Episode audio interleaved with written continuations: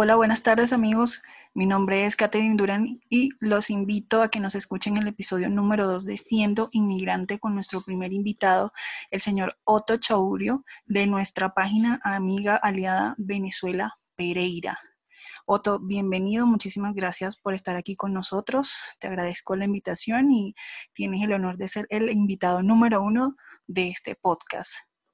Ah, caramba, muchas gracias, Katy por a ti por invitarme y por tomarme siempre en cuenta, ¿no? En, todos tus proyectos. De verdad que para mí es un placer estar acompañándote y ser el primero. Qué honor, qué honor. Muchas gracias. Sí. Otto, eh, bueno, primero que nada, Otto, ¿de dónde vienes? Cuéntanos de dónde, de dónde viene Otto Pereira, Otto Chourio de Venezuela Pereira.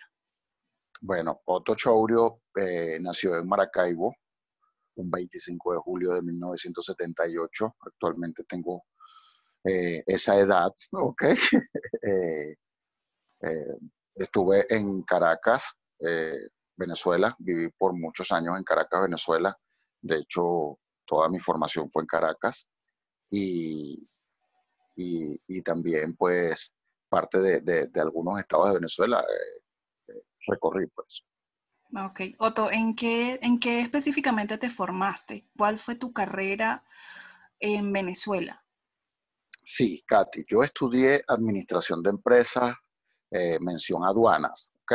okay. Eh, nunca terminé la carrera porque pues, por un motivo u otro este, mis padres se divorciaron y pues mi mamá no me podía costear los estudios. Entonces, pues decidí que tenía que trabajar para poder ayudar a mi madre y, pues mi primer trabajo fue en un autolavado de carros. Y de allí, bueno, empezando a hacer otras cosas y cosas y cosas y pasar el tiempo, me formé como camarógrafo y trabajé muchos años para RCTV y para Venevisión. Ok. Otto, ¿cuál fue el último trabajo que estuviste en Venezuela antes de tú tomar la decisión y decir, me voy me voy de eh, sí, eh, mi último trabajo en Venezuela fue haciendo fútbol como camarógrafo. Ya yo era eh, camarógrafo independiente después del cierre de RCTV. estuve un año en Venevisión y, de ahí me, fui a Venevisión para hacer freelance. Entonces, como camarógrafo freelance, ganaba un poco más y, y, yo podía tener mi tiempo y mi espacio para eso. Pero fui camarógrafo allá y tenía un pequeño emprendimiento que fue que lo traje para acá. Ok. ¿En qué momento de tu situación en Venezuela dijiste, ya no aguanto más y me voy? ¿Qué fue ese detonante cuando tú tomaste esa decisión? ¿Qué provocó eso? Cuando hice la primera cola para comprar pan. Cuando, cuando hiciste tu, tu primera cola por, para adquirir un producto básico que hoy en día...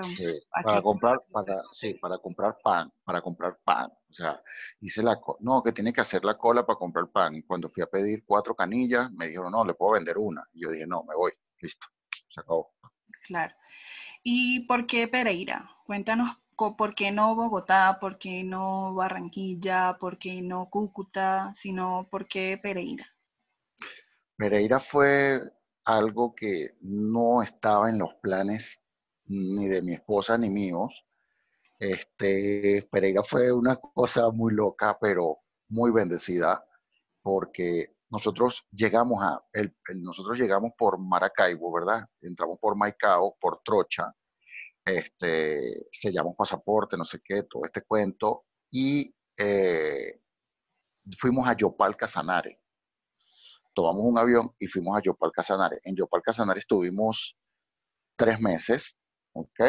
Y a mi esposa le salió una oportunidad de empleo acá en Pereira, con una marca de estas de que hacen micropigmentaciones de ceja. Vamos a nombrar la, marca para no.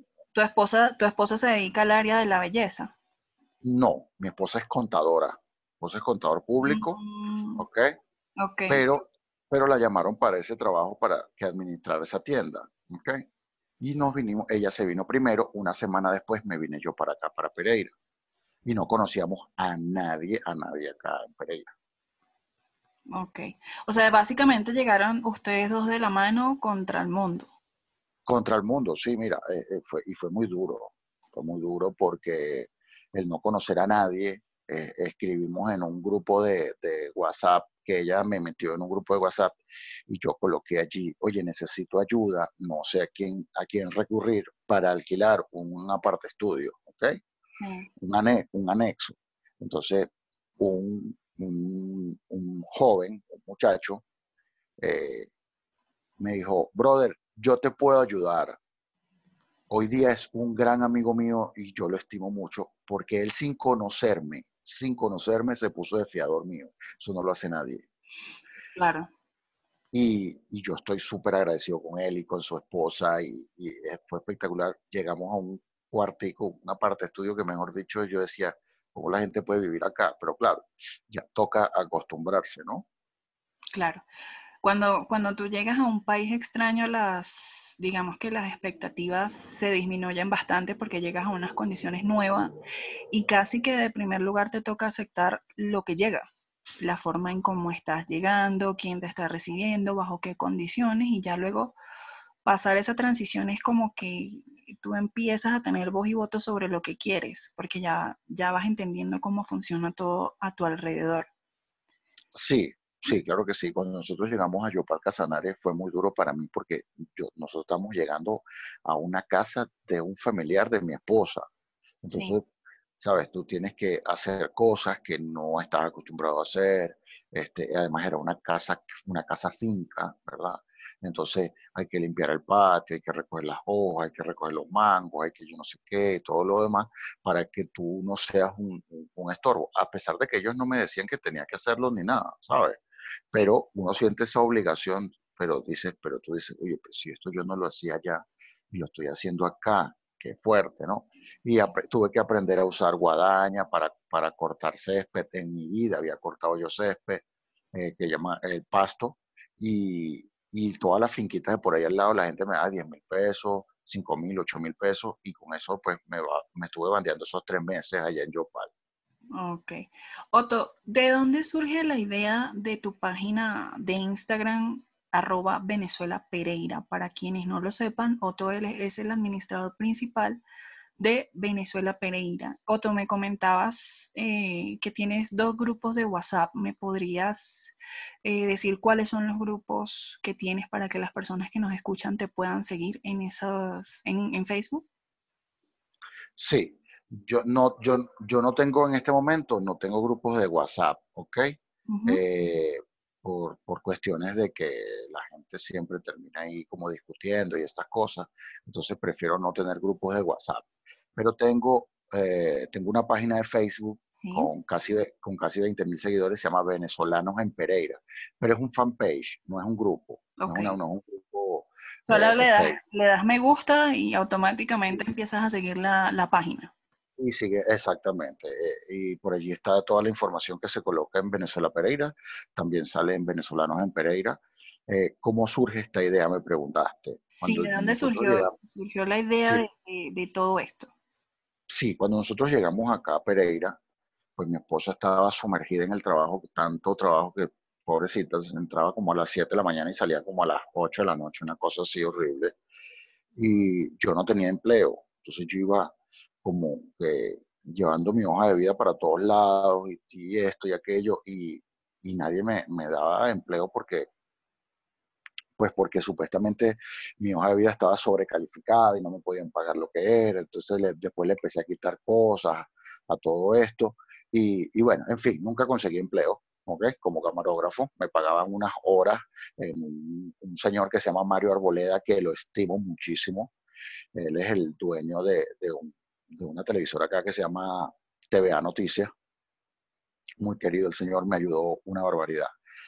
Entonces, un día estábamos comiendo arepas, mi esposa me invita a comer arepa en un sitio que se llama Arepa House, y el dueño del restaurante me dice, oye, tú eres el esposo de ella, ¿qué tal? No, sí, bueno, bienvenido y tal, no sé qué. Este, tu esposa me cuenta que tú, tú eres community. Y le dije, sí, soy community y soy diseñador y soy camarógrafo y fotógrafo, pero no consigo nada. Me dice, nosotros deberíamos crear una página, ¿verdad? Porque no hay página de venezolanos en, en Pereira. ¿Por qué no creamos una página? Y nos reunimos los, más o menos los 50 personas venezolanos que habíamos en Pereira. O sea, hasta donde nosotros sabíamos. Estamos hablando que eran 50 venezolanos en Pereira. 50 venezolanos en Pereira que teníamos, que teníamos en ese momento, a lo mejor eran más, ¿sabes? Pero no, pero estaban como escondidos, no De los que, de los que tú contaste eh, oficialmente, ¿no? Oficial sí, éramos 50 personas, 51 personas. Y, y bueno, nos reunimos un día en, en, el local de una señora venezolana que ya no está acá en Colombia, se fue a España. Y, y todos decidieron que, que, yo llevara las riendas de la página. ¿okay? Entonces yo dije, bueno, hágale, yo, yo lo hago y yo dije, bueno, ¿qué, ¿qué, puedo perder? No puedo perder, no voy a perder nada. O sea, voy a tener esto como un, como un, como, un hobby. Como un hobby mientras me distraigo y todo esto y, y, ahí se puede ir colocando información. Pero lo que se, lo que se hizo fue hacer en principio como para colocar los, los locales de cada, de cada uno que estábamos ahí y de las cosas que cada uno hacía. Por ejemplo, si tú vendías maquillaje, salías en la página, mira, Katy vende maquillaje, la otra vende ropa, este vende arepa y así. E, esa era la intención de la página. Y Hasta poco a poco fue mutando. Poco a poco fue mutando. Este, este, después le colocamos logo, eh, empezamos a hacer una paleta de colores, eh, y fue bien interesante. Y, estábamos José, y yo, el de las arepas, que es mi gran amigo, José Alberto, compañero de lucha siempre por, por ayudar a los demás. Y empezamos a trabajar y a trabajar y a trabajar y a trabajar. Y mira, la gente nos empezó a conocer y, y ya nos invitaban para reuniones con, con el gobernador y con el alcalde y, esas cosas y nos tomaban en cuenta y, ya, y la página tomó otra vuelta, otra vuelta porque tenía que hacerlo. Claro. obligado a hacerlo. Otto, ¿cómo, ¿cómo calificas o cómo ha cambiado tu vida ser migrante y a su vez ser una voz en tu ciudad de la comunidad venezolana? Mira, eh, ¿qué te digo? O sea, ser migrante es la cosa más maravillosa que me ha pasado. Te lo digo porque después de mi hijo, ¿ok? Mi madre, eh, mi tía, mi hermana, mi esposa, la cual me ha apoyado siempre, y, amigos que yo sé que de verdad cuento con ellos. Ser migrante es una cosa que me ha pasado a mí, a ti y a muchos, y unos lo han tomado bien y otros mal. ¿okay? Para mí es algo maravilloso porque me ha enseñado a mí a ahorrar, me ha enseñado a valorar las cosas, que las cosas se ganan trabajando duro, que todo cuenta, que cada peso cuenta, que, que mientras más te esfuerces, más, más pronto vas a ver el resultado, que, que hay cosas que, que, que de verdad tienes que aferrarte y tienes que creer en ti mismo para que las cosas se den, porque si tú no crees en ti mismo, las cosas nadie va a creer en ti y además creer en lo que estás haciendo. Ser migrante me dio todo eso, esas herramientas para poder salir adelante. Y ser la voz de la comunidad venezolana en tu ciudad.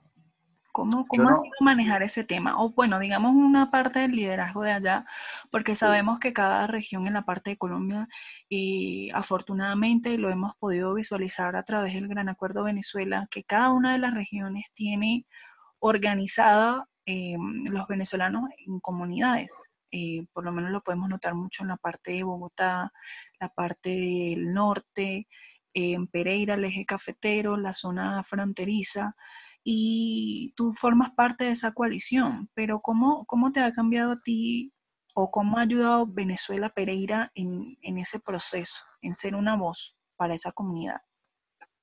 Mira, te cuento que yo, no, yo no me considero la voz de los, de los venezolanos, ni un líder para los venezolanos. No, la verdad, la verdad a mí me parece, me parece que es un trabajo que venimos haciendo todos y que, bueno, y, y de una u otra forma cayó sobre mí la responsabilidad, ¿no? Entonces, eh, ¿cómo se siente? Bueno, a veces se siente bien, a veces se siente mal, eh, porque, pues, si tú cometes un error, todo el mundo sabe quién fue Otto. Claro. ¿Cierto? Pero si la otra persona comete el error, Otto también lo va a denunciar. Otto, pero la parte buena, hablemos, hablemos de, de, lo bueno de este oficio que a veces es un poco ingrato y ambos lo sabemos, porque ambos, ambos lo sabemos porque estamos trabajando de la misma manera, solo que en distintos frentes. Pero hablemos de la parte buena. Cuando, por ejemplo, logras organizar una, una, entrega benéfica, ya sea de útiles escolares, ya sea de comidas, ropas, jornadas de atención, eh, ¿qué parte de ti se siente bien? ¿Cómo ha Mira, eh, eso tu vida? sí, es, es, muy, muy, muy importante eso, ¿no? Porque, porque yo no tenía en mi vida, en mi vida yo había hecho reuniones para donar, reuniones para regalar o, o, para asistir a personas más necesitadas ni nada. O sea, por mi, por mi mente no pasaba eso. Con Venezuela Pereira empezó a pasar y, y, se siente muy bien, sobre todo nosotros estamos enfocados más que todo en la parte de los niños, porque este, los niños no tienen ningún tipo de responsabilidad por lo que hagan sus padres. ¿okay? Entonces, eh, nos enfocamos en esa parte y para, nos, para mí, para mí es muy, muy importante, muy gratificante poder ayudar a los demás. No, no me importa si, si lo ven bien o lo ven mal, la verdad no, a mí lo único que me importa es que, que Dios me siga dando salud y, y, fuerza para seguir adelante, para que me coloque para las cosas que me va a colocar Él para el, para el futuro, pues. Claro. Otto, ¿cuál es tu percepción actual de la migración venezolana en Colombia? ¿Cómo, ¿Cómo crees que ahora se va a desarrollar ese fenómeno en los próximos meses?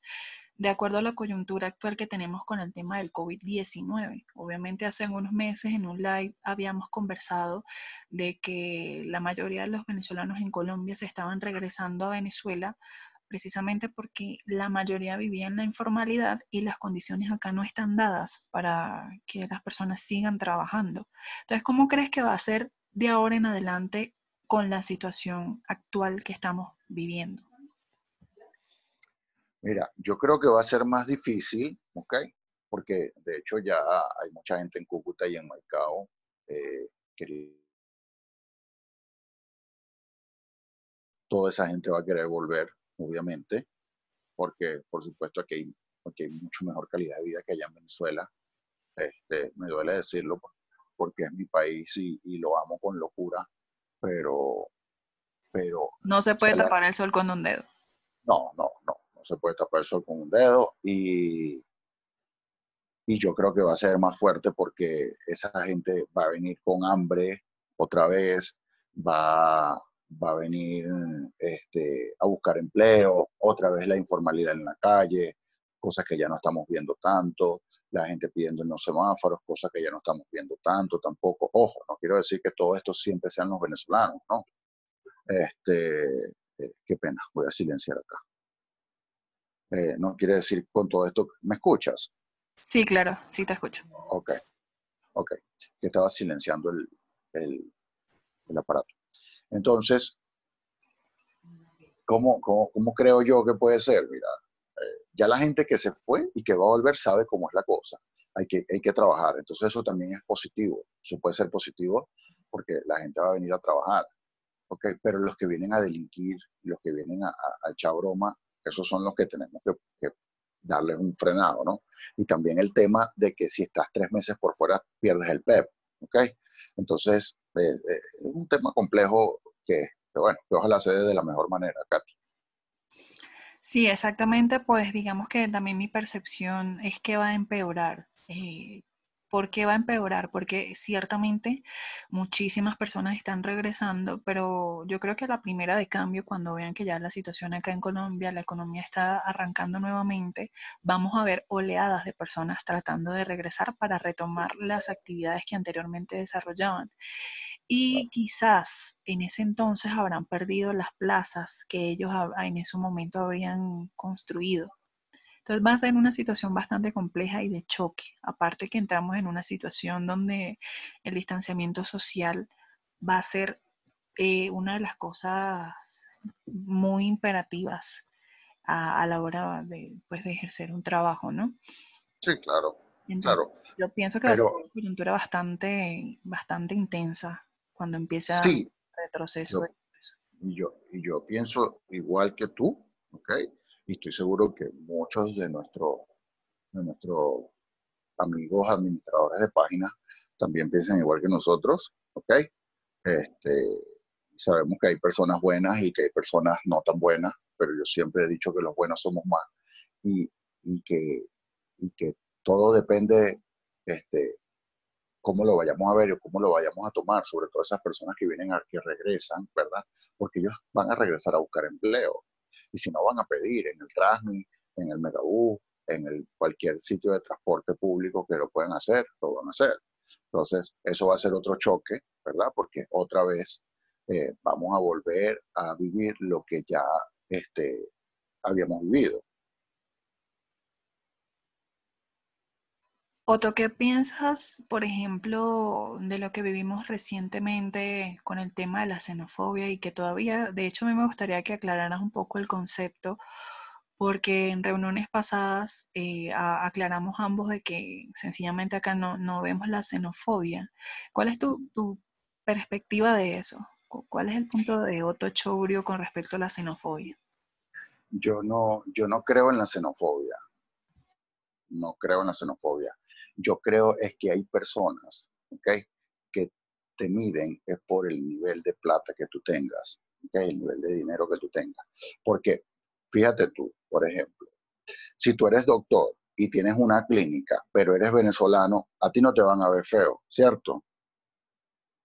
No, de hecho no. Ok. Pero si vas en el Trasmi pidiendo ¿verdad? Yo soy venezolano, que no sé qué, qué tal, o se pierde algo y sale corriendo y dicen que es el venezolano. ¿Okay?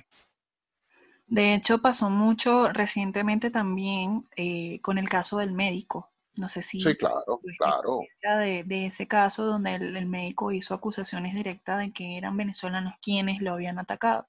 Por supuesto, eso reavivó todo el tema. Eh, xenofóbico contra los venezolanos, pero es verdad lo que tú dices. Eh, yo también me apegaría bastante al tema de la porofobia.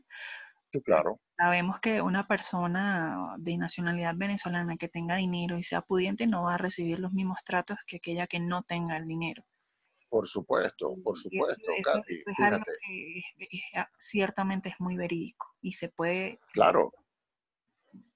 Por supuesto, mira, yo, para hablar de mi caso, por ejemplo, yo he trabajado duro cuatro años acá en Colombia.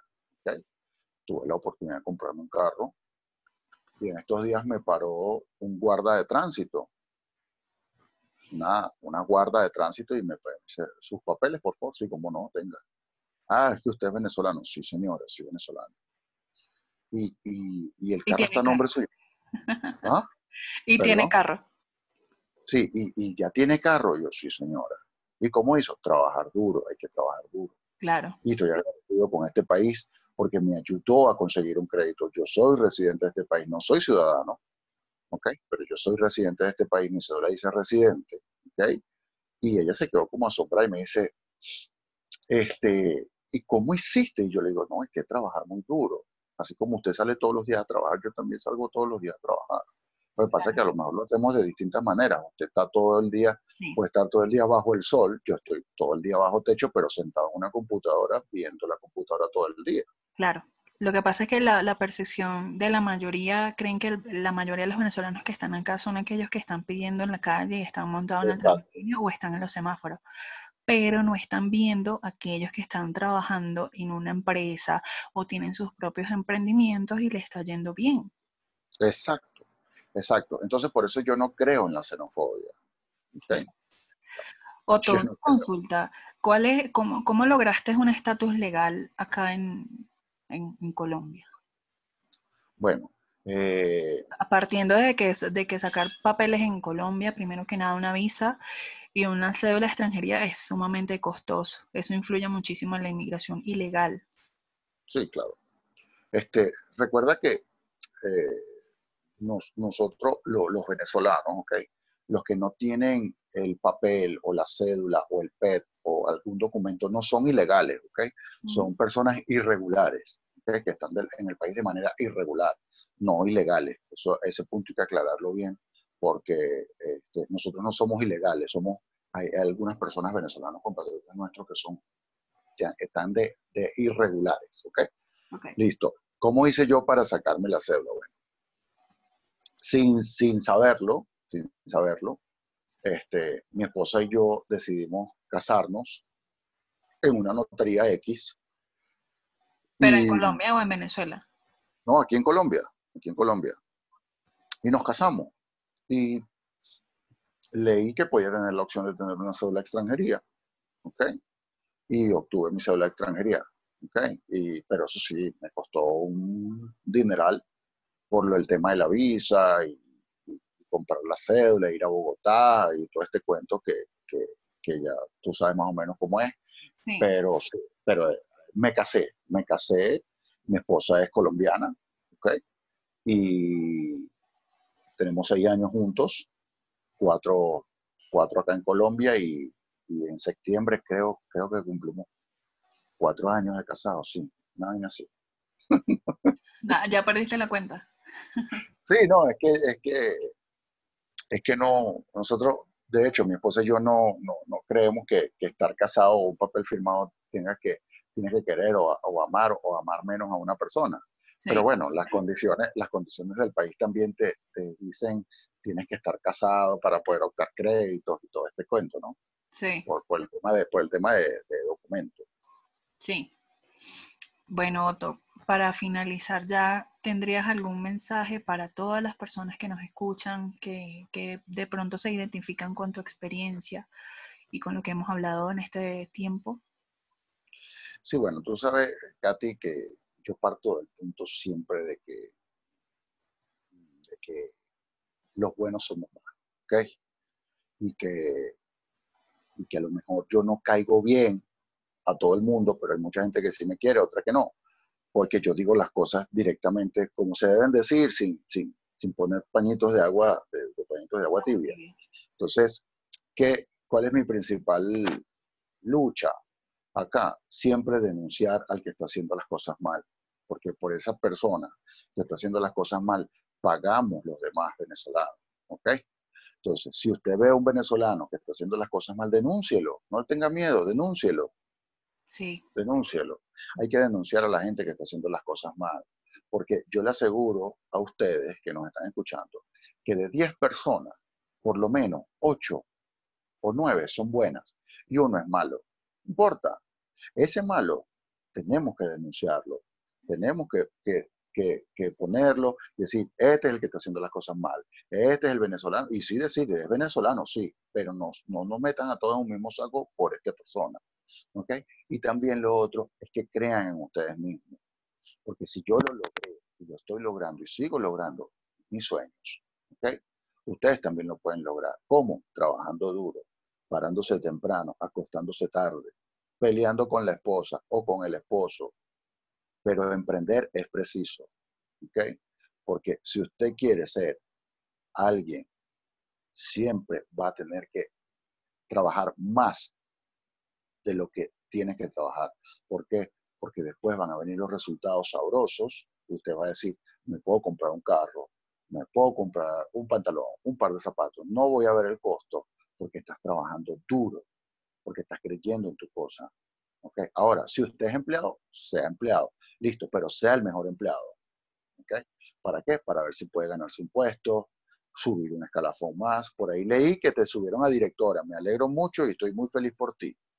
Sí, de hecho eso pasó esta semana, el día martes, y fue totalmente inesperado, Otto. O sea, yo, me, a mí me tomó absolutamente por sorpresa, porque es lo que tú acabas de decir, es hacer el trabajo bien, hacer las cosas como se tienen que hacer y pues demostrar que uno tiene la capacidad.